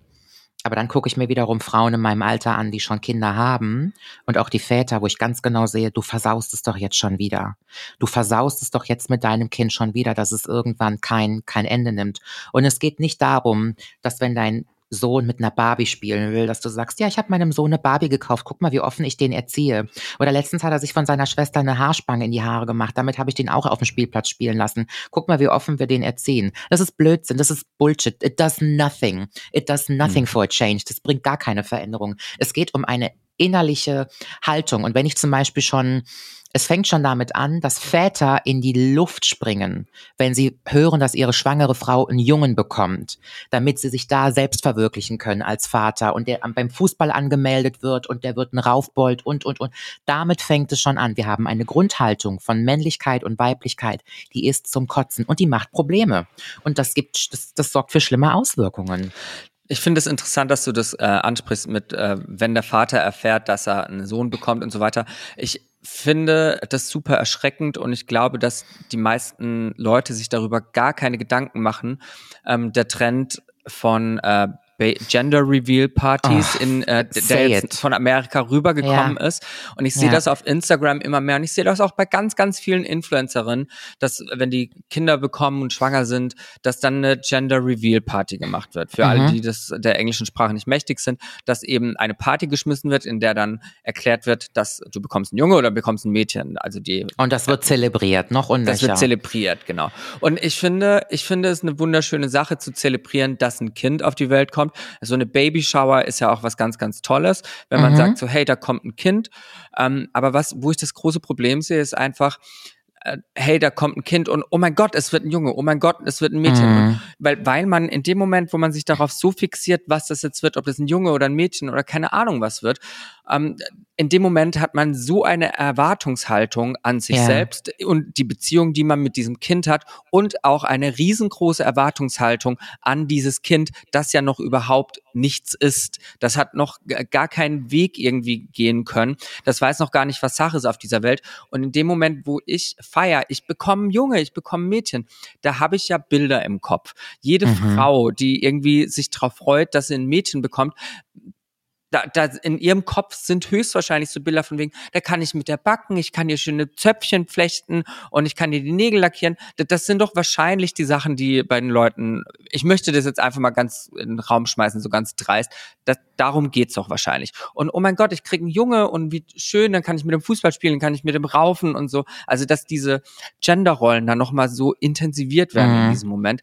Und ich fände es so schön, wenn die Leute darüber nachdenken würden und sich denken würden, es ist egal, was für ein Geschlecht das ist. Ich freue mich über beides, Mhm. weil ich auch den Weg dieses Kindes gar nicht schon vorebnen möchte mit meiner Erwartungshaltung. Denn was Mhm. ist denn, wenn dieses Kind von dieser Erwartungshaltung abdriftet, wie du zum Beispiel oder auch ich, die Mhm. wir äh, nicht in, in diese Rolle, in die wir gedrückt werden von der, äh, von den Eltern, von Ja. der Gesellschaft und so weiter. haben sich Wenn unsere wir, Eltern auch anders gedacht. Genau, haben die sich auch anders gedacht. Und für, für meine Eltern, glaube ich, oder für manche in meiner Familie war das absolut nicht einfach. Und warum war es nicht einfach für die? Weil das für die nie eine Option war, dass, Mhm. dass da, dass der Junge ein bisschen anders geraten ist. Ja. Oder dass die Tochter ein bisschen anders geraten ist, wie auch Ja. immer. Und ähm, woher stammt das? An diesen Erwartungshaltungen. Warum lösen wir uns nicht einfach davon? Ja. Ja, das stimmt. Wir haben natürlich auch noch mal eine ganz andere Ausrichtung, weil du und ich in einer Art und Form natürlich betroffen sind. Ich sehe zum Beispiel bei meinem Bruder, der vor sieben Monaten Vater geworden ist, dass mein Bruder höchstwahrscheinlich eine komplett andere Haltung hat als andere frisch gewordene Väter Ende 30, weil ich dem ein gutes Lebensbeispiel bin. Mhm. Und das macht ganz viel mit mir zu sehen, dass mein Bruder eine sehr, sehr andere Denkweise hat als die klassischen Väter bei Töchtern oder bei Söhnen. Aber der ist nun mal eben durch mich auch betroffen und das finde ich schön. Da ist auf jeden Fall alles safe bei meiner Nichte. Aber neben Gender Reveal. Ich finde es nicht gut, dass du betroffen sagst. Ich finde, es es ist für dich, durch dich aufgeklärt oder sowas, weißt du? Ja, Weil betroffen hört sich an wie was Negatives. konfrontiert. Er ist durch meine Ja. Geschichte mit dem Thema konfrontiert. Das sind die Genau. meisten nicht. Und das ist ja auch in Ordnung. Das ist auch alles fein. Aber selbst wenn die Torte blau ist oder äh, die Luftballons pink, weil es halt ein Mädchen oder ein Junge wird, ich will jetzt auch nicht kleinkariert sein und sagen, das sorgt jetzt für Probleme, wenn du blau und pink da rausholst. Und es soll sich ja auch jeder darüber freuen, wenn es ein Mädchen oder Aber ein Junge das, wird. da fängt das an, das Problem. Da Ich fängt Das verstehe. an. Ich Ja. verstehe. Das Problem geht ja auch noch weiter, wenn du in einen Spielwarenladen gehst. Und Ja. da, wo die Puppen drinne sind, die aussehen wie Babys, sind immer Mädchen auf den Karton gedrückt, gedruckt. Das sorgt nämlich dafür, dass nicht Mädchen nur mit Puppen spielen dürfen, sondern es ist die Aufgabe der Frau, sich um das Baby zu kümmern. Denn du wirst Mhm. niemals einen Jungen auf dem Karton sehen. Das würde ja nämlich äh, aussagen, dass sich vielleicht auch mein Vater um das Kind kümmern muss. Und für alle, die das jetzt gerade hören, die sagen oder die glauben, dass das kleinkariert ist, was ich sage, das ist, das, das ist der erste, das ist der erste Einfluss, einem kleinen Kind beizubringen, einem kleinen Mädchen, Puppen, also Babys, Windeln wechseln, füttern und die Mutterrolle zu übernehmen, ist deine Aufgabe als Mädchen, weil Jungs sind auf diesem Karton nicht aufgedruckt. Und wenn du zum Beispiel eine Abteilung weitergehst und du siehst die Werkbank und die Bauklötze und die Bohrmaschine, dann ist dein Junge drauf gedruckt. Das soll nämlich dann heißen, dass wenn es darum geht, etwas zu machen, etwas zu schaffen, etwas herzustellen, ist das die Aufgabe von dem Jungen. Der Junge kann was anrichten, der Junge kann etwas bewirken. Und man muss nur mal durch so einen Spielwarenladen gehen und sieht schon, in welche Richtung das alles geht. Und es würde niemanden verletzen. Niemanden würde es verletzen. Es wäre kein Aufwand, auf eine scheiß Barbie-Packung einen Jungen noch mit aufzudrucken. Es würde Mhm. niemanden et äh, etwas anschauen, wenn du bei den Bauklötzen oder der Werkbank noch ein Mädel mit draufdruckst. Oder bei dem Feuerwehrmann oder bei dem Piloten und so weiter. Es gibt ganz tolle Untersuchungen darüber. Da wurden Kinder im Kindergarten und in der Grundschule gefragt, wer wird Polizist und wer wird Pilot und wer wird Feuerwehrmann, wer wird Bäcker und wer wird Krankenschwester oder Krankenpfleger. Kleine Kinder haben das schon so im Kopf gehabt, dass so Jobs wie Polizei und Pilot und Feuerwehrmann äh, nur was für Jungs ist. Also da bringt's auch nicht viel, wenn du sagst, ja, mein Junge, der hatte heute eine kleine Haarspange, den habe ich damit auf den Spielplatz gelassen. Das ist eine innere Haltung, eine Einstellung, einem Jungen und einem Mädchen beizubringen, ey, diese Welt gehört jedem. Du kannst dich aus dem Vollen bedienen. Und das ist die wichtigste Aussage. Und bei Mädchen kann ich nur noch mal sagen, dieses ständige, wir erziehen Mädchen zur Überangepasstheit, das macht mich so krank, das ist so furchtbar, weil daraus werden Frauen, die mir am Dirty Donnerstag schreiben, da ist ein Mann und der haut mir dreimal im Jahr eine rein oder der geht mir alle 14 Tage fremd, aber ansonsten ist alles okay in der Beziehung. Jetzt pass auf, Überangepasstheit. Du sagst ja was ganz Tolles, darauf wollte ich nämlich auch hinaus mit meiner ähm, Gender Reveal Party, wo das hinführt, eben die Erwartungshaltung, die man an Männer und Frauen hat und wie Männer und Frauen zu sein haben und Mhm. dass wir das alles verinnerlichen, unterbewusst und ähm, sich die, der Großteil der Gesellschaft einfach keine Gedanken drüber macht, weil sie nicht mit ähm, damit konfrontiert sind, dass es auch anders laufen kann.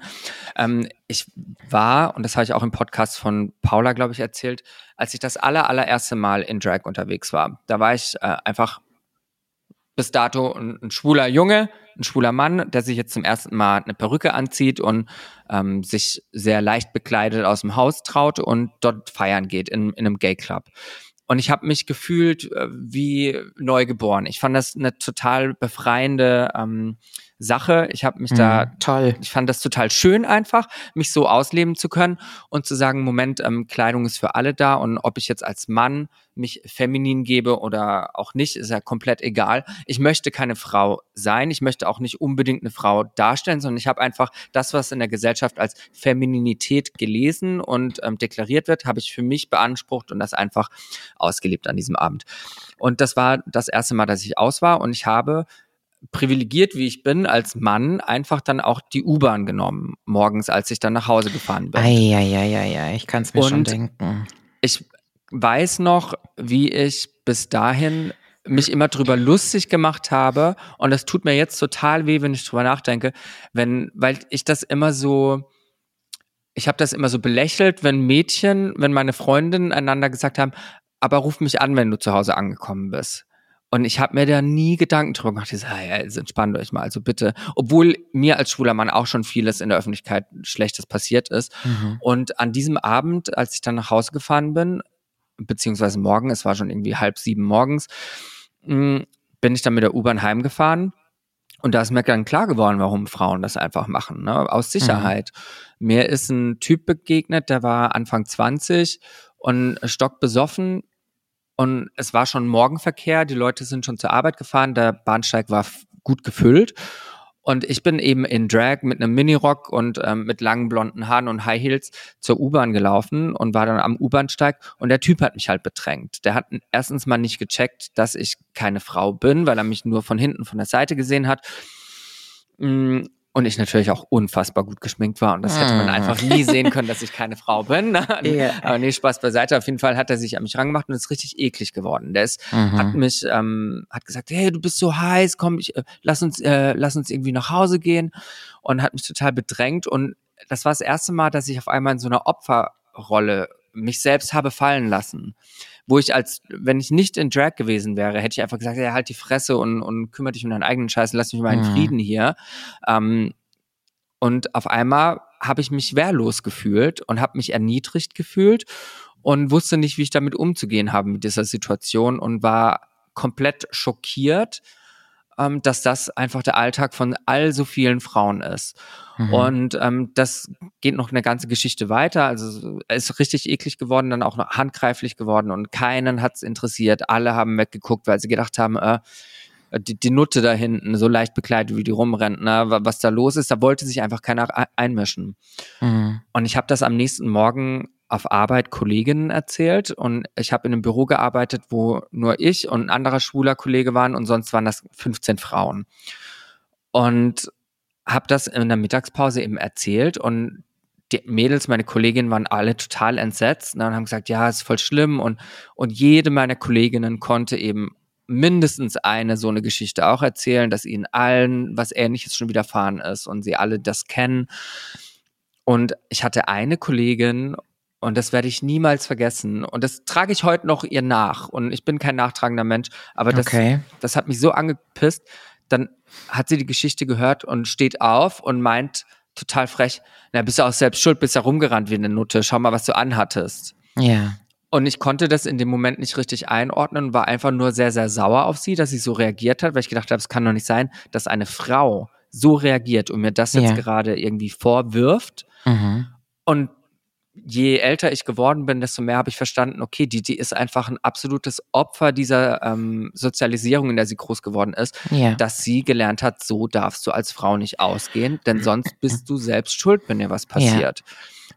Und ich fand ja. das eine ganz furchtbare, erschreckende Erkenntnis. Und ich möchte nicht sagen, dass ich seit dem Moment weiß, wie Frauen sich fühlen. Ich werde niemals 100 Prozent wissen, wie sich eine Frau fühlt, weil ich keine Frau bin und nicht als Frau mhm. geboren bin, auch keine Frau sein möchte. Aber ich habe eine sehr viel größere Empathie auf einmal für den Alltag, den Frauen bestreiten müssen, in, in so vielerlei Hinsicht. Mhm.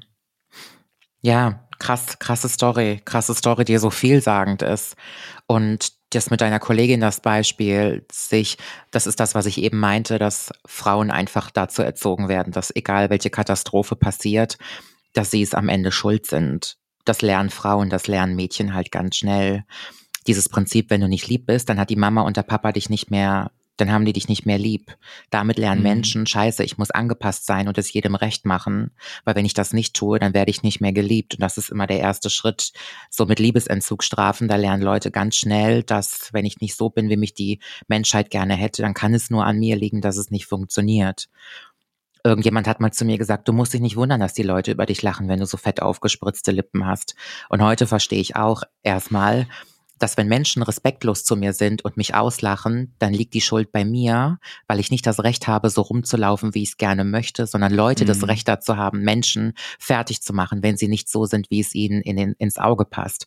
Und das ist so eine ganz, ganz kranke ähm, das ist super tragisch einfach. Das ja. ist wirklich eine ganz kranke Haltung. Also das ist so perfide auch schon. Und das macht mich irgendwie traurig. Das ist einfach die, die Opferumkehr du, du musst schauen, dass du als Frau nicht so leicht bekleidet bist und dass du nicht so stark geschminkt bist oder auf irgendeine Art und Weise von jemandem sexualisiert werden könntest, weil ansonsten gib bloß acht, gucken die, äh, sehen die zu, dass es dir dass du ganz schnell eine Hand am Arsch hast und dann bist es auch noch selber schuld. Und das äh, kann einfach nicht sein. Ich muss aber an der Stelle auch dazu sagen, dass das sehr, sehr oft etwas ist, was Frauen untereinander streuen. Und ich sage immer wieder, dass beim Feminismus und bei der Emanzipation gibt es circa drei Dinge, die mir Probleme bereiten. Das ist zum einen, dass wir jetzt an einen Punkt angekommen sind, wo wir die Hilfe von Männern brauchen. Wir Frauen haben schon sehr, sehr viel gemacht und sind sehr weit gekommen, aber jetzt bedarf es nun mal die Hilfe von Männern beim Feminismus und Männer werden einen Teufel tun, sich für Frauen einsetzen, weil das würde den Männern ja nicht mehr dann dienen und Männern geht es in der Gesellschaft ja wirklich sehr, sehr gut. Deswegen, warum sollen sie was für die Frauen tun? Und der zweite Punkt, der mich so unfassbar stört, ist, dass es immer noch Frauen da draußen gibt, die das leugnen. Die leugnen, dass es ein Patriarchat gibt. Frauen, die leugnen, dass Frauen nicht benachteiligt sind weil sie in mhm. ihrer eigenen kleinen, ignoranten, nicht weitsichtigen Welt Bubble leben, wo sie noch nicht gemerkt haben, dass es da draußen echt nicht easy ist. Ich sag's immer wieder, wäre ich ein Mann von 1,85 mit breiten Schultern, könnte ich, wenn ich abends mit dem Hund Gassi gehe, mir die Earpods reinhauen und ein bisschen Mucke hören. Ich kann das jetzt hier nicht, weil ich nicht weiß, wer sonst hinter mir geht und mir vielleicht auf die Fresse haut und mich danach, mhm. nachdem er mich abgerobbt hat, ins Gebüsch schmeißt. Also kann ich im Dunkeln nicht mit Ohrstöpseln rumlaufen. Und vielleicht gibt es auch Frauen, die sagen, ach, du übertreibst und es ist vielleicht gar nicht so und ich würde das machen. Natürlich ist es Auslegungssache, aber wer immer noch nicht gemerkt hat, da da draußen echt Diskrepanzen gibt, der, der hat irgendwas nicht mitbekommen. Und so gibt es einfach so ein paar Kleinigkeiten, die, ach ja, und der dritte Punkt, den wir dazu beitragen müssen, dass es mit Frauen besser vorangeht, ist, dass auch Frauen jetzt wirklich noch mehr Frauen lernen müssen, die Schnauze aufzumachen. Und ich spreche davon von Kleinigkeiten wie Gehaltsverhandlungen. Du musst als Frau auch wissen, was deine Arbeit wert ist. Und auch wenn dir gegenüber ein männlicher Chef sitzt, musst du sagen, wenn ich nicht das Geld in der Stunde bekomme, fange ich hier nicht an. Du musst auch mal sagen können, ja, ich übernehme jetzt auch mal die Finanzen hier für unsere gemeinsame Beziehung und ich kümmere mich jetzt auch mal um so ein paar Dinge, was gesellschaftlich gesehen klassischerweise der Mann macht. Also man muss da zwischendurch, also da, es müssen auch noch mehr Frauen aufstehen und so weiter und so fort. Also es gibt da einfach ganz viel Nachholbedarf und das ist wichtig. Aber am Ende des Tages, dass einfach die, das Leben da auch auf dem Spiel stehen oder die körperliche Unversehrtheit, das ist richtig erschreckend. Und wenn du das dann in so einem Moment zu spüren bekommst, das ist doch die Hölle.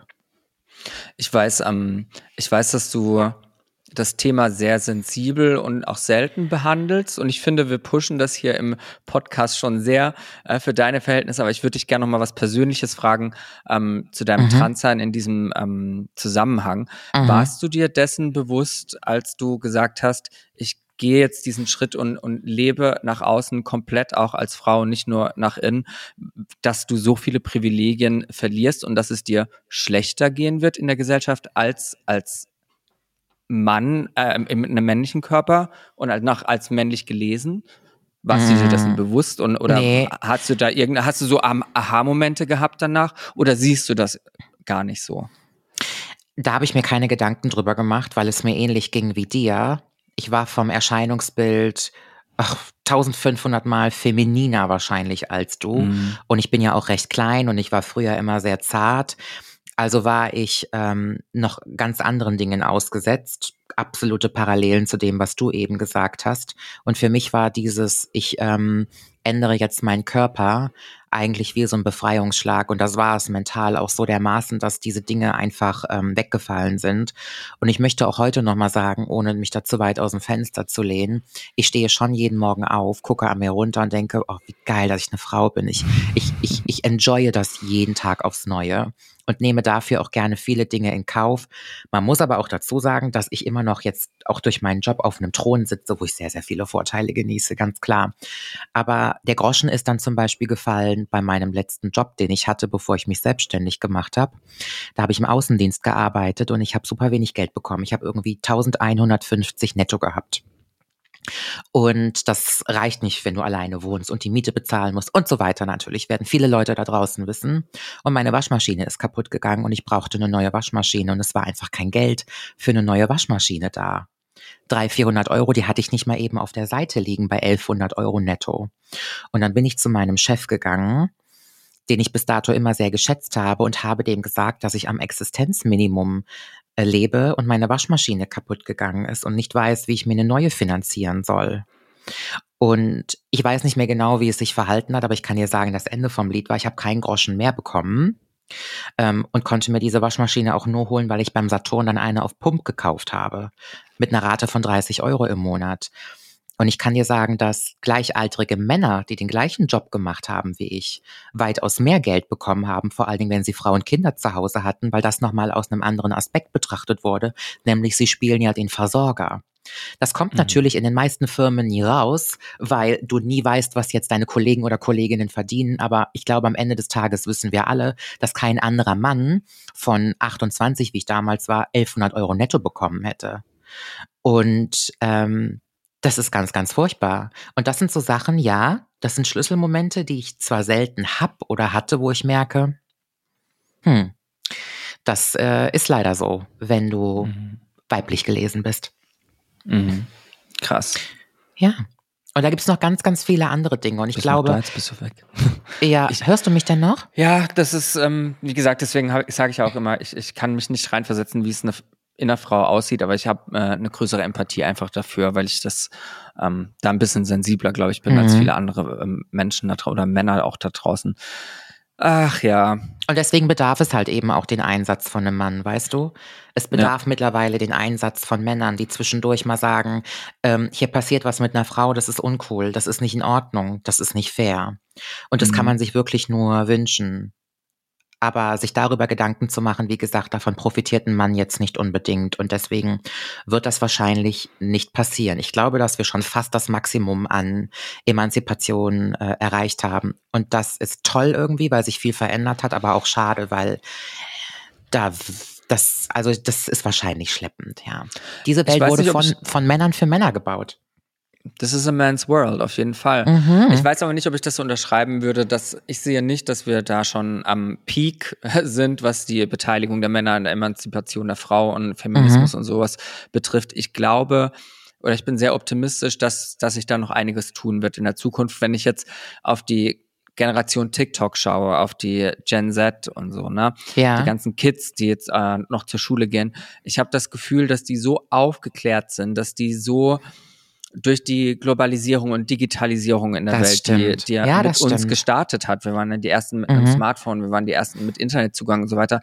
Und die Kids, die wissen, wie es in der Welt abgeht, die bekommen äh, so viel über Social Media beigebracht, was zwischenmenschliches, was, was sie sonst vor 20 Jahren noch nicht mitbekommen hätten. Und das Ja. verbreitet, deswegen ist ja auch unsere Gesellschaft entwickelt sich so schnell in ganz vielen Themen, weil, Ja. weil man innerhalb von, von einem Fingerdruck sofort jedes Wissen der Welt irgendwie an sich hat. Ne? Ja. Und deswegen gehen auch so viele Vi- Sachen viral und ich glaube, dass sich da noch viel tut. Gerade wenn es um, also ich kann das nur zum Beispiel aus der queeren Seite sehen. Ich habe mit meinen jung, jüngeren Brüdern, die sind 10 und 15 Jahre jünger als ich, gesprochen, die sagen, nee, klar gibt's auf dem Schulhof mal, dass einer irgendwie Krass, das mal wollte das ich dich Wort- gerade fragen.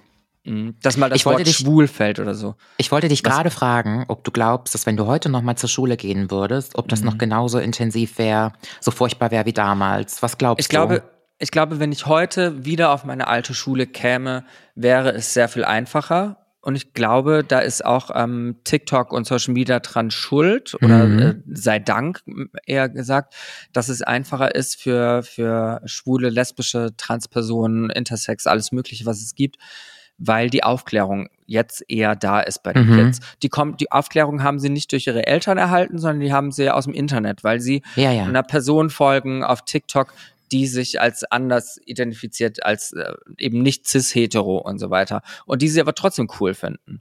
Und ich glaube, dass ganz viele Werte heute im Internet äh, doch wichtig sind, die früher irgendwie nicht so gelebt worden sind. Mm. Ja, ich würde mir auch wünschen, dass es heute auch mehr Lehrkräfte hoffentlich gibt, die sowas bemerken und sich dafür einsetzen. Wobei, äh, gibt es bei dir eine bestimmte Gruppe, Gruppe Mensch, ich weiß nicht, wie ich es ausdrücken soll, die äh, frech zu dir ist? Kannst du das kategorisieren? Ja, d- ich, ich habe in der Vergangenheit mich immer sehr schwer damit getan, das zu kategorisieren, weil weil weil es schlecht, weil es super schlecht interpretiert wird sofort. Aber es Ja. ist doch schon so der Fall, dass es oftmals Männer sind aus äh, anderen Kulturen, in denen eben ein sehr viel tradierteres Ah. Männerbild gelebt wird, als es äh, hier Ja. vielleicht in unserem äh, zentraleuropäischen äh, schönen Deutschland so ist. Ne? Ja. Mm, Klar, wir haben auch unglaublich viele Idioten und ich habe auch in der Schule von vielen Leuten irgendwie aufs Maul bekommen. Aber wenn ich schaue, wie das heute ist, wer, mich irgendwie in den letzten 20 Jahren dumm angemacht hat, es sind leider, leider, leider oftmals einfach Jungsgruppen, die ähm, einen kulturellen Hintergrund haben, wo das Männerbild sehr viel stärker ist. Wo, wo wirklich, wo wirklich das so ist, die Frau, äh, die, die Mama, die ist zu Hause, die arbeitet Ja. nicht und die, die muss kochen und sich um die Kinder kümmern, so wie das bei uns vor 50, 60, 70 Jahren war, weißt du? Ja. Ähm, und, und ich finde es total schade, das so kategorisieren zu können, weil ich das nicht gerne mache. Ich weiß, aber jetzt müssen wir auch mal ehrlich sein. Ähm, ich weiß ganz genau, was du damit meinst. Man will ja auch niemanden auf den Schlips treten oder vielleicht einer geringeren Gruppe von diesen Leuten Unrecht tun. Aber es gibt auch immer noch Länder, und das können wir nicht schönreden, da gehören Menschen wie du und ich, das, das fällt da unter Todesstrafe, Todesstrafe, und Folterung. Und ähm, ich weiß ganz genau, was du meinst, wenn du sagst, dass das, es gibt Kulturen und Mentalitäten, da ist es immer noch nicht angekommen, dass es auch noch andere Dinge als das klassische Männer- und Frauenbild gibt, was auch immer das ist. Und die sind dann, das läuft dann ganz anders, wenn man denen begegnet. Das stimmt. Krass. Ja, krass. Ja. Aber ich habe es mir schon fast gedacht. Ähm, ich habe nämlich gefragt, weil ich auch so eine Gruppe habe an Menschen, die richtig fies zu mir sind. Das sind Bea Beate und Marion. Ja, ja, also, und ich möchte das überhaupt nicht schönreden. Mir ist es scheißegal, wer sich hier auf dem Schlips Und die sind auf getreten fühlt. Facebook unterwegs. Ja, ist mir scheißegal, wer sich hier angegriffen fühlt. Weg mit euch, wenn ihr euch angepisst fühlt. Aber ich kann dir sagen, dass die Menschen, die richtig bös, richtig niederträchtig zu mir sind, sind Frauen im Alter meiner Mutter. Ich weiß, ich habe schon oft gesagt, ich kenne auch wirklich viele, die kommen zu meinen Shows, die sind 50, 60, 70 Jahre alt, die sind ganz süß und ganz toll und die schämen sich auch für ihre Artgenossinnen. Aber was Frauen, die meine Mutter sein könnten, mir auf offener Straße sagen, das kriegst du auf, das kriegst du auf keinem Brennpunktschulhof zu hören. So, Und was und glaubst du, woran interessant, liegt das? Die Frauen, die zum Beispiel in den 50ern und in den 60ern geboren wurden, die waren ja so der erste Schlag von ähm, Emanzipation. So 68 ging das ja los, dass Frauen ihre BHs weggeschmissen haben und endlich die Pille schlucken konnten und bumsen konnten, wie sie wollten, ohne schwanger zu werden. Und das ist natürlich auch so eine Generation, so 10, 15 Jahre nach dem Krieg. Und ich gehe ja einfach davon aus, dass die meisten Frauen in diesem Alter leider, und ich bedauere das wirklich, nicht ihr Leben frei gestalten konnten. Und ich bin ja auch optisch so das Ebenbild von, ich kann machen, was ich möchte und ich muss mich hier niemandem anpassen. Und das stört die maßlos. Dieses, Mhm. wie kann sie sich die Lippen aufspritzen, wie kann sie sich so dick schminken und wie kann sie tagsüber rumlaufen, als würde sie in irgendeinen Club gehen.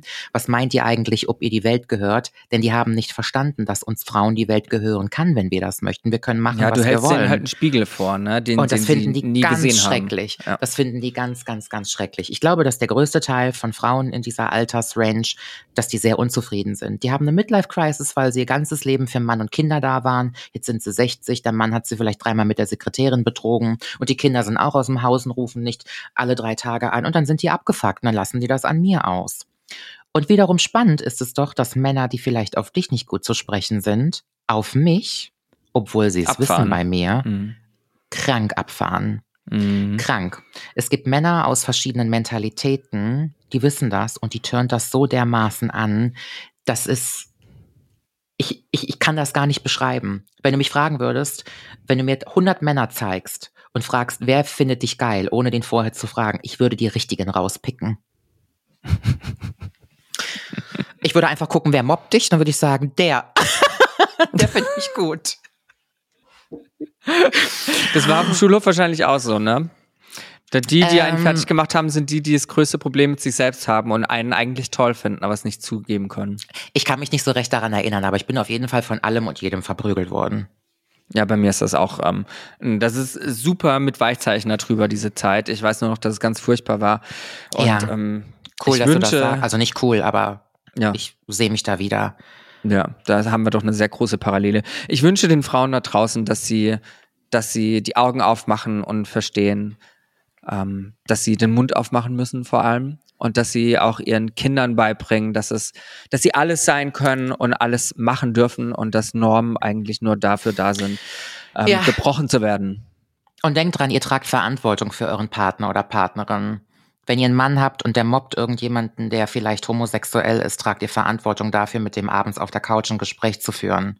Man sucht sich Partner und Partnerinnen nach Werten aus und das ist ein schlechter Wert. Der Mensch ist nicht nur so gut, wie er zu euch ist, sondern auch, wie er zu anderen ist. So. Mensch, Nicolette, das waren wunderbare abschließende Worte. Vielen Dank für Intens. diese tolle, tiefgründige Folge. Hat mir sehr viel Spaß gemacht und ich wünsche dir noch eine wunderschöne Woche. Love you and hug you. Bis nächste Woche. Bye bye. Bis Danny.